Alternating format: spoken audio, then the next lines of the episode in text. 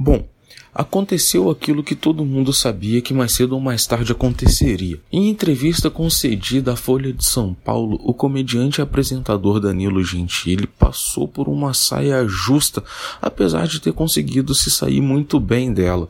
Lógico que se valendo de bom humor, não somente bom humor, mas um humor bastante ácido. Ao lançar o seu mais novo filme, o seu mais recente filme, filme que foi inspirado no seu livro Como se tornar o pior aluno da escola, o apresentador, o comediante comediante apresentador, junto com o diretor do filme, Fabrício Beitar, foram sabatinados por perguntas extremamente tendenciosas. A Folha de São Paulo, ao perceber a repercussão que causou e ao perceber que realmente tratava-se de um militante, demitiu o jornalista, o que eu achei até justo, não pelo simples fato de haver envolvimento político, mas pelo fato de que jornalista algum pode tomar partido, jornalista algum deve ser parcial. É, imparcialidade é uma das regras principais do jornalismo e esse colega errou muito ao não respeitar isso. Encerro o post deixando bem claro que eu sou um homem de centro-esquerda.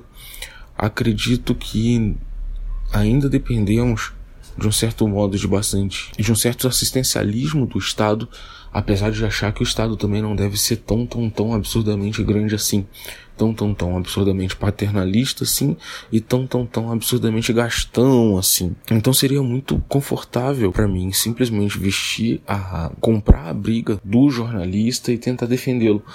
Mas apesar de não concordar com um pensamento e, e com muitas posições, que o Danilo tem, eu tenho que me curvar ao eu tenho que entender e respeitar o artista que ele é e respeitar as posições dele. Nesse caso, eu tenho que ser a favor dele porque houve um grande erro. E esse colega, infelizmente, mancha a classe jornalística assim. Não se deixem levar por ideologias políticas, meus amigos. Não se deixem levar. Eu acredito que a demissão foi extremamente plausível, totalmente justificável.